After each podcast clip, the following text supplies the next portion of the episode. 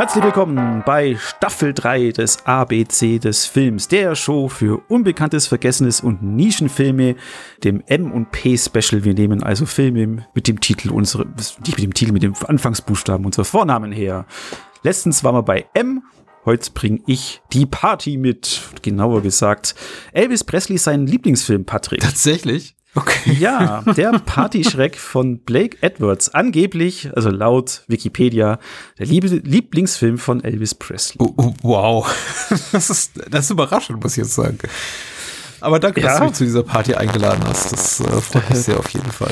Äh, bitte, bitte. Ich glaube, als wir das letzte Mal, wo ich gesagt habe, hey, komm, ich hab Bock auf, auf den Partyschreck, hast du gesagt, oh, du hast ihn lange nicht mehr gesehen. Hoffentlich ist er noch so gut, wie du eine Erinnerung hattest, glaube ich mal. Ja, ich fand ihn ganz gut, glaube ich, früher. Und dann hat sich in den Jahren so mein, meine Liebe zu Blake Edwards stark relativiert, will heißen geschmälert, weil ich immer mehr von ihm gesehen habe und festgestellt habe, das meiste finde ich nicht wirklich komisch. Es ist irgendwie der Humor fußt zu oft in seinen Filmen auf unangenehm diskriminierenden Stereotypen und es ist sehr flapsig und ich finde eben auch, was so das Regiehandwerk betrifft, also einfach die Inszenierung, das alles so ein bisschen ungehobelt, aber ich bin bereit dafür, mich neu zu verlieben. Okay, da, da mag ich nachher mehr davon hören, hm. weil mir war das so noch nicht so bekannt mit Blake. Also ich kenne, glaube ich, auch, ja, mein Gott, Pink, Pink Panther. Ja, Breakfast at Tiffany's ist natürlich weltbekannt. Ah, ja, stimmt. Äh, hier, ja. der, der Bruce Willis-Film. Äh, Blind Date. Genau, Blind Date. Oh Gott, da habe ich nicht mal eine Erinnerung. Auch nicht komisch, hatte ich vor einigen Monaten noch mal gesehen oder äh, ist, ist gelogen, so vor eineinhalb Jahren und dachte mir, oh, das ist aber auch schäbig. Aber dann wiederum es, ist ja auch ein Spätwerk.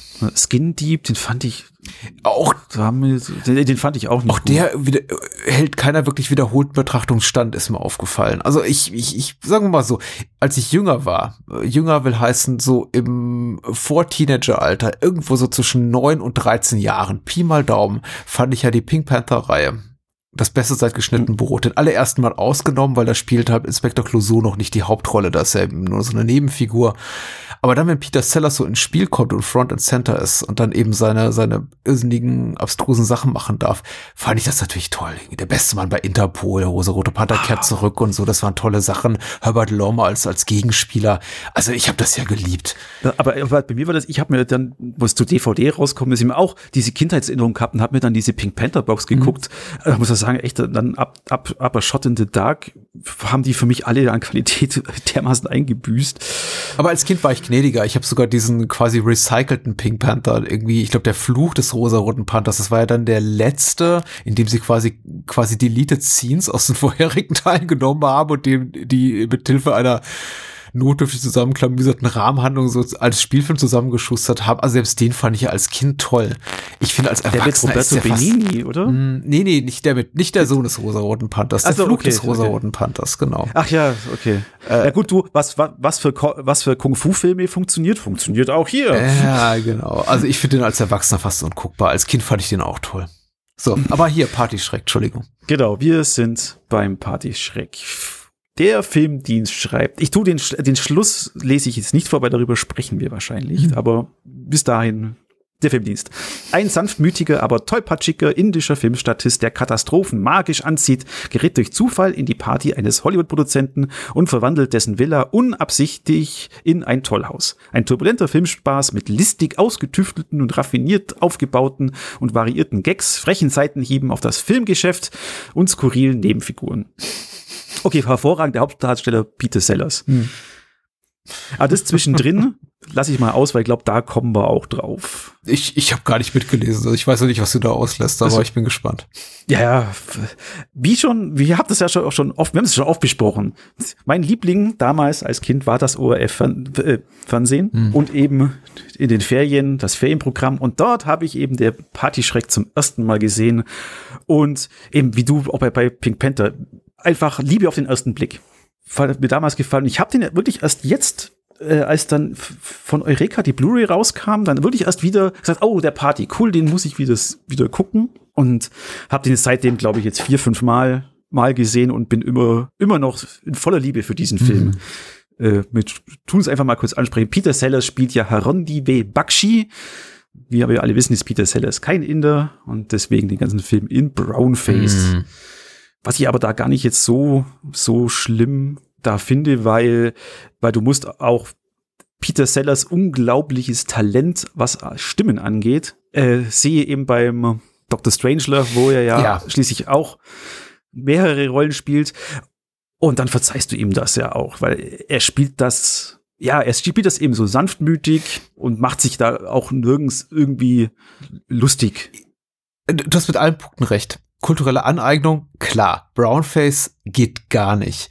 Peter Sellers als hier Hundi Vibakshi äh, total okay, meiner Meinung nach. Ich bin kein Mensch indischer, pakistanischer, sonst wie südostasiatischer Herkunft. Ich kann da das nicht unbefangen kommentieren. Für mich als äh, weißer mittelalter Mann ist es immer leichtes zu sagen, naja, ist ja nicht diskriminierend, weil ist ja nicht bösartig. Also er ist eben kein Dr. Fu Manchu, das hat Peter Sellers auch gespielt. Er ist mhm. kein deutscher Nazi-Wissenschaftler, das hat eben Peter Sellers auch gespielt. Er ist eben ein sehr, sehr sanftmütiger, netter, mutmaßlich auch gebildeter, gebildeter, nur eben etwas tollpatschiger junger Mann. Und deswegen ist ihm das zu verzeihen von meiner Warte aus. Ich finde es aber vollkommen legitim, soweit möchte ich dann eben doch die, die, die Möglichkeiten, Tür, die Möglichkeiten Tür und Tor öffnen, dass Menschen sagen, du, ich bin eben genau dieser Herkunft, wie ein äh, Herr Bakshi mutmaßlich, mich fasst das unangenehm an. Das kann gut, gut durchaus sein. Und ich möchte auch diesen Menschen ihre Meinung, ihre Haltung überhaupt nicht in, in Abrede stellen. Das ist auch total, total legitim. Ich habe aber diesen Film geguckt und ich glaube so nur zwei Minuten lang gedacht so, äh, ich glaube, ich habe dabei so ein bisschen Zahnschmerzen und das dann auch ganz schnell vergessen, weil ich glaube, seine Nationalität ist niemals wirklich Thema dieses Films. Und deswegen finde ich es fast so ein bisschen unglücklich oder schade, dass er eben ein Menschen spielt indischer Herkunft, weil im Grunde hätte er genauso einen aristokratischen, spießigen Briten spielen können, der einfach in diese Situation reingerät, weil er eher so eine Mr. Bean, Jacques Tati, Harold Lloyd-Figur ist in diesem Film. Also er könnte eigentlich jeder Herkunft sein, tatsächlich. Richtig. Hätte er sein können. Es ist vielleicht ein bisschen lustiger, wenn er halt einen Dialekt spricht, einen dialektischen Einschlag hat, aber auch nicht so lustig. Also, ich glaube, der, der, Humor kommt zu 99 Prozent nicht aus der Tatsache, dass er eben Inder ist. Stimmt ich glaube, das nehmen sie nur, nur dafür her, dass sie den Elefanten haben können und den dann waschen. Ja, stimmt, stimmt. Äh, gut, ich, ich, ich, ich habe schon fast wieder vergessen. Danke dir. bitte, bitte, bitte. Aber ich habe gesagt, man muss es ansprechen. Nee, ist auch richtig. Tatsächlich, am Anfang zieht der Film auch relativ viel humoristisches Kapital daraus, dass er eben jemand ist, der offenbar die Sprache des Regisseurs ist. Ja so einem Filmset, an einem Dreh beteiligt und er macht dort allerlei Mist. Und äh, das resultiert eben unter anderem darin, dass er außer Sehen eine, Ruine in die Luft sprengt. Und also der Humor soll, glaube ich, auch mutmaßlich daraus resultieren, dass er eben nicht richtig die Regieanweisung versteht. Und da dachte ich mir schon so, oh, okay, auf dem Level bewegen wir uns. Okay, ich habe den Film anscheinend doch wirklich zu lange oder nicht lang genug nicht gesehen, aber das, das später ist das eigentlich fast irrelevant tatsächlich, diese, diese sprachliche Barriere. Ich habe gestern noch mit einem, mit einem Freund an, angeschaut. Mhm. Was mir dann auch aufgefallen ist, und das spricht der Filmdienst daher auch an, wobei das jetzt nach, nach Weinstein und jetzt She Said im Kino gerade diese frechen Seitenhiebe auf das Filmgeschäft. Mhm. Äh, ich meine, da ist es klar, dass die Regisseure und Produzenten mit ihren Bunnies, die sie da anwerben, einfach in die Kiste wollen. Und auch nur so geht der Deal vorstatten. Ja. Und du denkst dir, ja, das war 67, haben sie das, haben sie das schon erkannt. Hm schlecht. Ja, ich weiß nicht, wie alt der Text zum Filmdienst ist, ob der aus der Zeit stammt oder ob das ein relativ neuer Text ist tatsächlich. Aber ich habe auch den, also sagen wir mal so, ich habe den Film nicht als wahnsinnig witzige, also ich habe ihn schon so als leicht parodistisch wahrgenommen, aber ich habe ihn jetzt nicht als große Parodie auf das Hollywood-Filmgeschäft verstanden. Ich, ich auch nicht, weil, weil eben, das die einzige, diese Parodie wäre diese, dieses sleasige Ding, weil alles andere ist ja, am Set gibt's keine Parodie auf dieses Filmset. Hm. Der Produzent ist, wie man sich halt, ja, jemand vorstellt, hm. was, der hat das zerstört, raus mit, eben, logisch, es ist nur dieses Bunny, hopp, Kiste. Also die Ansprüche an das, was eine Parodie ist, sind ja auch sehr unterschiedlich. Ich meine, Menschen haben ja auch äh, letztes Jahr äh, Triangle of Sadness total abgefeiert als gewitzte Parodie und total treffsicher. Und ich habe mir das angeguckt und dachte, ja, also ich fand den Film auch okayisch, aber ich dachte, um wirklich parodistisch zu sein, ist er auch zu wenig lustig oder ist zu unlustig, um parodistisch zu sein. Ich weiß es nicht. Also es schien mir so ein bisschen sehr offensichtlich, was der Film zeigt. Und äh, von der Parodie erwarte ich schon, dass da noch so ein bisschen mehr einfach auch kommentiert wird. Aber der Film zeigt eben nur, der, der, der Partyschreck, ohne wirklich zu sagen, dass das doof ist irgendwie, dass eben die Produzenten ältere Herren, ältere dicke Herren sind, die jungen Starlets nachlüstern. Das, ja, von der Parodie erwarte ich auch sowas wie ein Kommentar. Und der Film kommentiert nicht wirklich tatsächlich. Also er stellt diese Leute nicht bloß. Das wäre, äh, ich habe auch gedacht, dass das dann eben bei, bei dem, bei dem Filmstar ähm, Diesem Cowboy-Darsteller, ja, ja. Den, den, den Cowboy, äh, der ja da auch immer versucht, damit diese Italienerin anzubandeln, aber eben am, am, am Schluss sind sie in der Küche und klauen Hähnchenschenkel. Fand ich eigentlich ganz süß. Ich dachte auch, der würde so eine Art Nemesis, also so der Hauptgegenspieler werden für, wie gesagt, ich habe den Film wirklich lange nicht gesehen. Ich habe wirklich erwartet, dass er der, der Gegenspieler werden würde für Bakshi oder Huni, ja, ja. wenn wir beim Vornamen bleiben. Aber eigentlich ist er ja auch total okay und auch einfach nur eine, eine weitere Schachfigur in diesem Spiel dort. Ja, wobei auch äh, in der einen Szene, als er da, als der Harundi in den Pool hm. fällt und eben nicht schwimmen kann, da ist, da ist, tut er sich ein bisschen als ein Arsch. Ja, aus, oder halt als Trottel mit Hey, Wyoming Bill Kelso, so wie er gespielt von Danny Miller. Da so, so rausstellen. Weil du es vorhin eben gesagt hast, das ist das, was der Filmdienst da eben geschrieben hat, was ich dann ausgelassen habe. Der Film ist ja berühmt dafür, dass er ja eigentlich nur ein Papier, hauchdünnes Skript hatte. Absolut, ja. Mit 50 Seiten und fast alles eben von Blake Edwards und Peter Sellers improvisiert worden ist. Dafür ist der Film der erste Film, der gleichzeitig mit der Filmkamera und Video aufgenommen hat, damit man sofort eben nachgucken konnte, ob die Gags zünden, was man verändern kann und nicht auf die Entwicklung des Films warten musste, was heutzutage ja jede Produktion. Hat er nicht Jerry Lewis Video Assist erfunden für der verrückte Professor? Aber okay, das meine, vielleicht spielt mir auch meine Erinnerungen ach, Streicher. Das, ach, ach, stimmt, deswegen habe ich mir hier vielleicht, ich habe mir hier aber als Talking Point Charlie Lewis aufgeschrieben und wusste nicht mehr, was ich da sagen wollte. Wahrscheinlich war das das, vielleicht zusammen mit. Ja, die, die Welt ist klein, Hollywood ist klein und das war ja ungefähr die Zeit, das stimmt schon, das kommt schon hin, ja, ja. Genau, also auf dem Wikipedia-Eintrag war es eben auch hier die Party mm, mm. genannt, um das zu machen.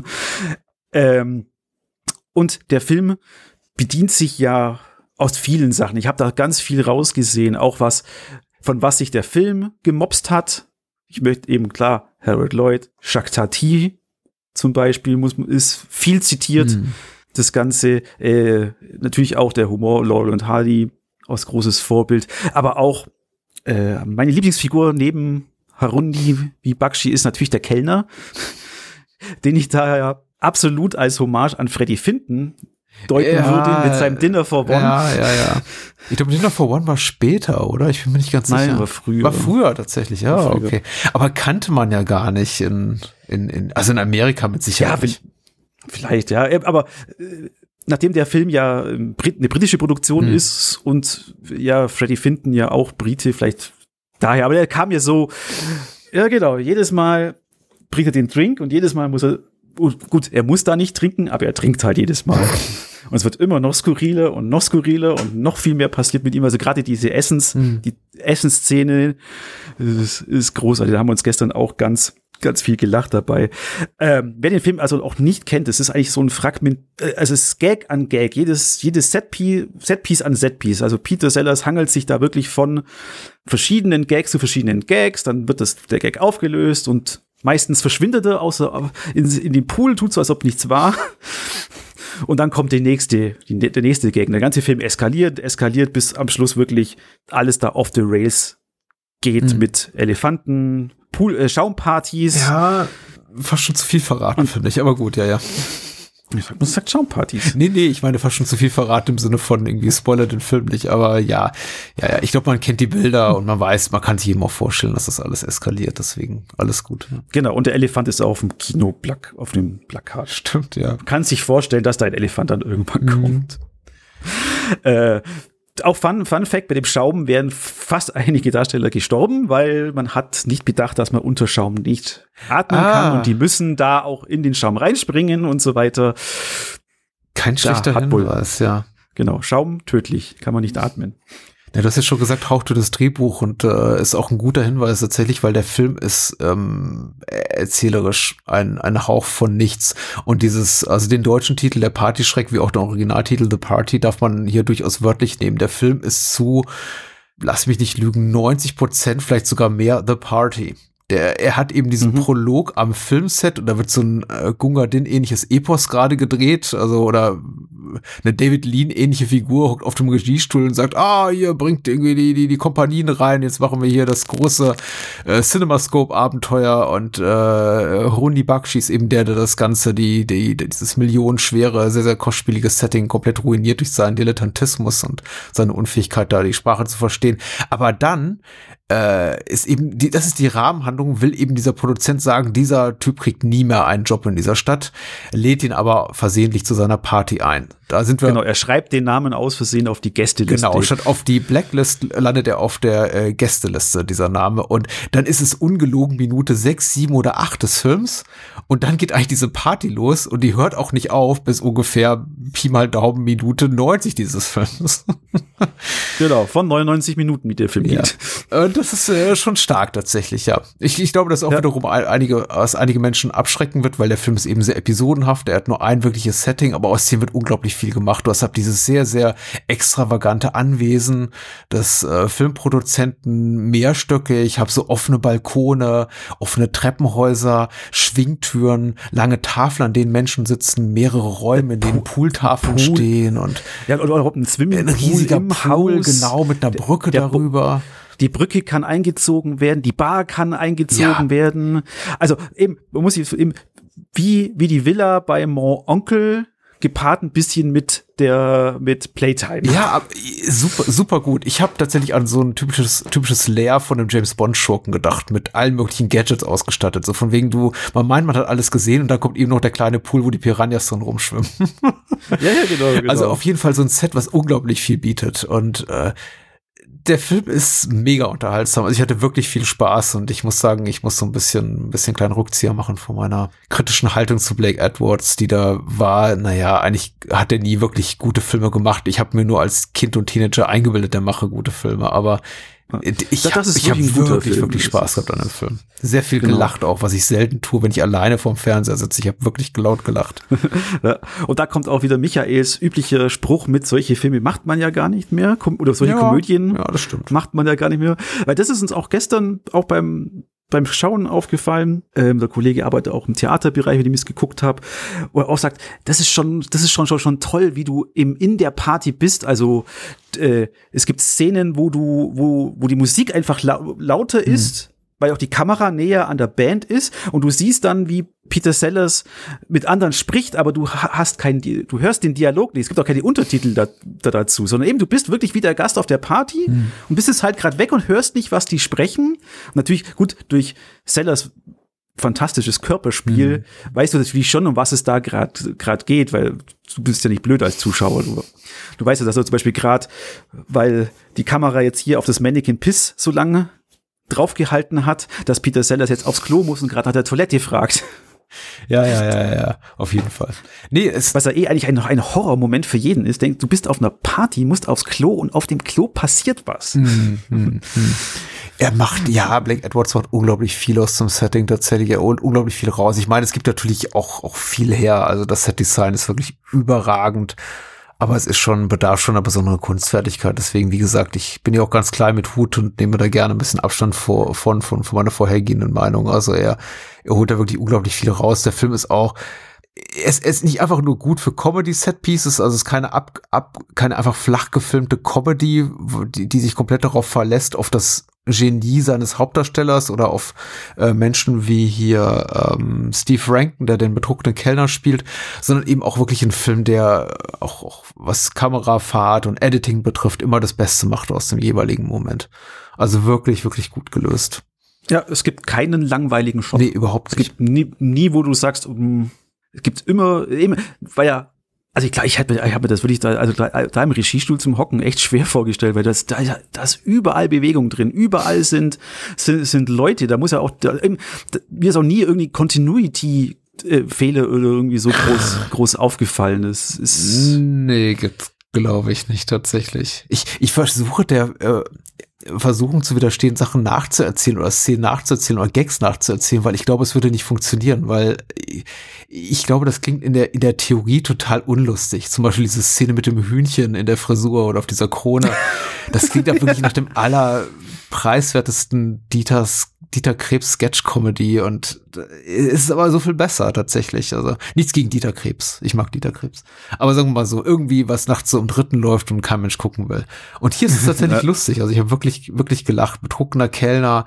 Auch wenn dann die Hippies kommen und das ganze Ding da so aufmischen, es ist unglaublich unterhaltsam. Und es ist noch nicht mal so, also der Film ist auch gut darin, nicht wirklich Stellung zu beziehen. Deswegen habe ich so ein bisschen auch den parodistischen Aspekt in, in, in Frage gestellt, weil ich glaube, das ist kein Film, der sagt hier, die wir, wir, wir watschen die Altehrwürdigen ab und das sind irgendwie alles dicke, alte, weiße Männer und äh, hier, hier, jetzt kommen die Hippies, sondern er ist eigentlich gemein, gleichermaßen gemein zu allen, weil die jungen Leute sind ja auch nicht besser.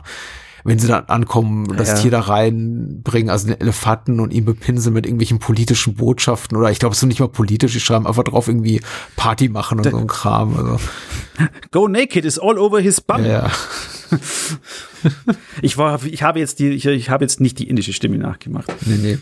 Also er, er stellt sich wirklich auf niemandes Seite. Insofern, ich glaube, er bezieht auch nicht wirklich einen Standpunkt oder kommentiert, wie gesagt, deswegen für mich als Parodie fast unbrauchbar. Aber er ist, es ist eine unglaublich lustige Komödie. Er, er tritt sogar nicht in das Fettnäpfchen draußen eine Rom-Com zu mm.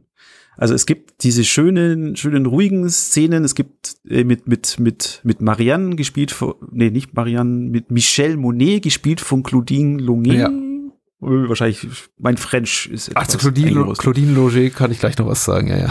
Lo, Loger. Longer. Okay. Mhm. Okay, eben diese ruhigen Momente. Äh, am Anfang haben sie ja nur diesen Augenkontakt und dann eben diese äh, diesen Smalltalk. Oh, you're an actress. Oh, I'm an actor too. Mhm äh, dann ihr Lied, dann eben diesen, diesen, diese schöne, schönen Moment, wo sie weinend auf dem Bett sitzt und Peter Sellers sie mit versucht zu trösten und einfach auch nur Nonsens sagt. Mhm. Und du dann schon denkst, ah ja, jetzt fallen sie, äh, eben jetzt, es ist Liebe und dann treffen sie sich und der Film, er will das ein bisschen, man muss dem Zuschauer schon sagen, das ist ein Happy End, aber es ist jetzt nicht so, dass sie umschlungen küssend ja in den Nee, der Film lässt das offen natürlich. Ich glaube, er gibt es tatsächlich auch nicht her. Ich meine, im Mittelpunkt, das Herzstück des Films ist einfach diese Party, die nimmt fast die gesamte Spielzeit ein und deswegen wäre es, glaube ich, unpassend gewesen zu sagen, da setzt man quasi so jetzt so die die Schlusspointe auf einem Kuss zwischen den beiden oder auf der Aussicht, dass die beiden jetzt ein Paar sind. Der meine, er lässt das offen. Er sagt, ich komme ja noch mal vorbei. Hier ist der Hut, ne? Nimm du den mit? Nee, bitte, weil dann habe ich einen Grund, dich zu besuchen. Aber äh, vielleicht kommt es auch nie dazu. Also ich finde, er lässt da durchaus die Möglichkeit so im Raum stehen, dass es eben nie dazu kommt, dass die beiden sich niemals wiedersehen werden. Genau. Ja, Claudine Longer ist, äh, hat nichts mit dem Film zu tun, aber ich finde es bemerkenswert, sie hier zu sehen, weil ähm, ich musste mich da jetzt wiederum einlesen. Ich hatte es vor einigen Jahren schon mal gelesen. Sie ist ja tatsächlich eine, eine Mörderin, die mit dem Mord an ihrem damaligen Lebensgefährten oder Ehemann, ich weiß gar nicht, in welchem Verhältnis die äh, zueinander standen, davongekommen ist und so eine der legendären Hollywood-Straftaten begangen hat, nämlich ihren Mann erschossen hat oder ihren Lebensgefährten damals, ein, ähm, Profi-Skifahrer. Und äh, ein paar Jahre später, also sie war zu der damaligen Zeit, als äh, The Party gedreht wurde, noch mit Andy Williams zusammen, der eben ihre ihre Platten produziert hat. Und sie war ja hauptamtlich, hauptberuflich äh, Chanson- und äh, Popsängerin und äh, einfach nur auf dem zweiten Karriereweg auch Schauspielerin.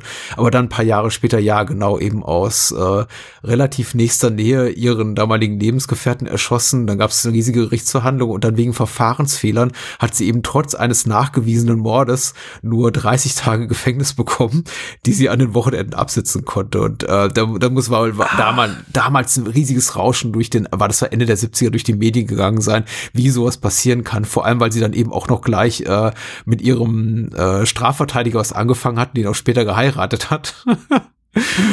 Und, Ach, das, äh, deswegen, ich, ich habe ich hab, ich hab ja den IMDB-Eintrag vor mir angeguckt und habe gedacht, oh, die hat ja nicht mehr viel gemacht. Nee, danach. sie ist wirklich okay. from Grace gefallen und tatsächlich hat auch die äh, Familie des Mordopfers, ähm, Spider Savage, äh, damaliger Profiskifahrer, noch eine Privatklage gegen sie angestrebt und erwirkt, dass sie sich niemals wieder in der Öffentlichkeit zu diesem Mordfall äußern kann oder in ein Buch äh, dazu schreiben kann oder die Rechte an eine Fernsehserie an Produzenten oder so verkaufen kann. Deswegen gibt's dazu auch einfach nichts.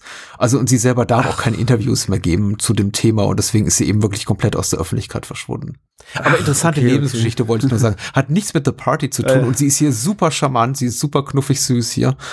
Aber ja, äh, ich dachte irgendwie, Claudine Longer, Claudine Longer, da war doch irgendwas. Das ist doch, irgendwas war mit der, dachte ich, als ich den Film sah. Und ach ja, genau das. Genau. Ah, aber da können wir noch wieder zurückkommen. Eben, sie singt da ja selber den Song Nothing to mhm. Lose. Die Musik bei der Party ist vom großartigen Henry Mancini und spielt natürlich eben dadurch, dass es eine Party ist und eine Band spielt ja auch immer eine gute eine Rolle, aber der Soundtrack ist auch sehr, sehr. Total, ja, das ist wirklich gut. Sehr, sehr, sehr, sehr gut. Ja, das ist, ich, ich finde es super. Der Film ist eben wirklich, ich finde ihn herzerfrischend anarchisch. Ich finde auch gut, dass sich der Film nicht, nicht zu so blöd für irgendwas ist. Und wenn es eben äh, es erfordert, dass noch mehr gelacht wird, dass da irgendwie dann auch noch ein Hund in den Mix reingeschmissen wird und ein lustiges kleines Kind, das irgendwie auch noch irgendwie allerlei Schabernack treibt. Und ich, da macht das der Film einfach nicht. Ich finde gut, dass sich der Film nicht so fein ist, dann auch noch sowas zu machen. Also er will auch gar nicht so eine äh, hochgestochene Komödie sein und auf hohem Niveau unterhalten. Er will einfach mal nur albern und dämlich sein. Und das habe ich dem Film sehr, sehr äh, positiv zugeschrieben. Äh, Finde ich gut.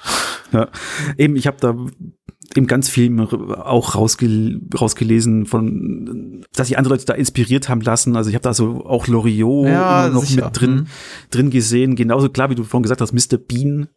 Also klar, Peter Sellers war, ein, war der Einfluss für ganz, ganz viele Comedians. Sag, sagt ja auch, Mike Myers ist ein großer Fan. Robin Atkinson bezieht sich ja oft auf ihn. Mhm. Äh, Robin Williams, glaube ich, auch. Mhm. Ja, kann man sehen, ja, ja. Ja, eben, er hat, er hat sich bedient, fand ich, er hat sich an anderen Sachen bedient, aber eben andere Sachen haben sich dann auch wieder an der Party das, ja auch, das kann ja auch sehr fruchtbar sein. Das sieht man auch am Hongkong Action Kino, was so äh, zu 50 Prozent geklaut ist und zu äh, an den anderen 50 Prozent radikal innovativ, was wiederum dann Hollywood äh, und Regisseure adaptiert haben, um ganz großartige Stoffe in den späten 90ern oder mit 90ern zu machen dort. Und ach, das ist ja auch okay, wenn man sich da gegenseitig befruchtet. Du hast ja Tati erwähnt und Stan und Olli und so weiter und so fort. Klar sind die da drin. Aber warum nicht? Ganz ehrlich. Wenn es so gut ist wie hier. Genau. The Party war die, glaube ich, neben dem Pink Panther die einzige Kollaboration mit Blake Edwards und Peter Sellers. Hm. Ja, was heißt einzige? Die haben ja mehrere Pink Panther Filme gemacht. Deswegen, äh, also. Aber ich sehe gerade eben, der Film hatte damals keinen einzigen Award gewonnen oder so. War er wenigstens kommerziell erfolgreich? Das steht leider hier. Mhm.